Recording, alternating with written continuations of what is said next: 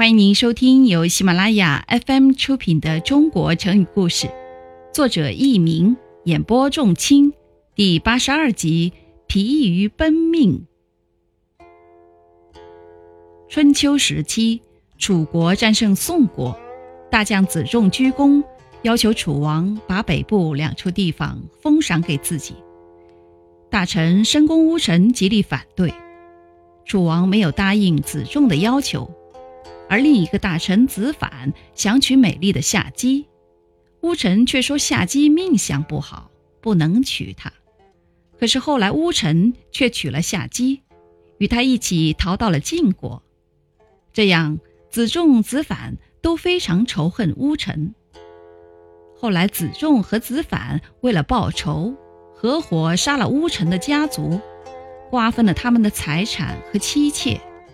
乌臣得知这个消息后，托人捎了一封信给子仲、子反两人。信中写道：“你们这两个坏蛋实在是太可恶了，我一定要叫你们受命奔走，疲竭而死。”原文是“鱼必食饵，疲于奔命已死。”听众朋友们，您正在收听的是由喜马拉雅 FM 出品的中国成语故事。为了实现诺言。乌臣带了一些战车和军士，来到了落后的吴国，帮助吴军训练驾车射箭。在乌臣的训练下，吴国的军队逐渐强大起来。于是吴军不断出兵，逐个攻击楚国东边的蜀国，把他们并入了吴国的版图。这样，告急的文书经常传到楚国都城。楚王每次接到告急文书，总是派子仲、子反率军前往救援。他俩刚一结束一场战事归来，还未得到休息，又奉命出兵平定另一处战事。一年之中，两人率领大军往返奔波，竟达七次之多，被弄得精疲力尽。乌臣达到了复仇的目的。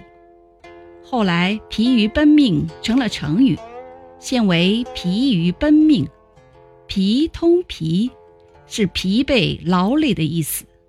奔命，奉命奔走，现在都用来形容忙于奔走而精疲力竭，也形容事务繁杂，应付不过来。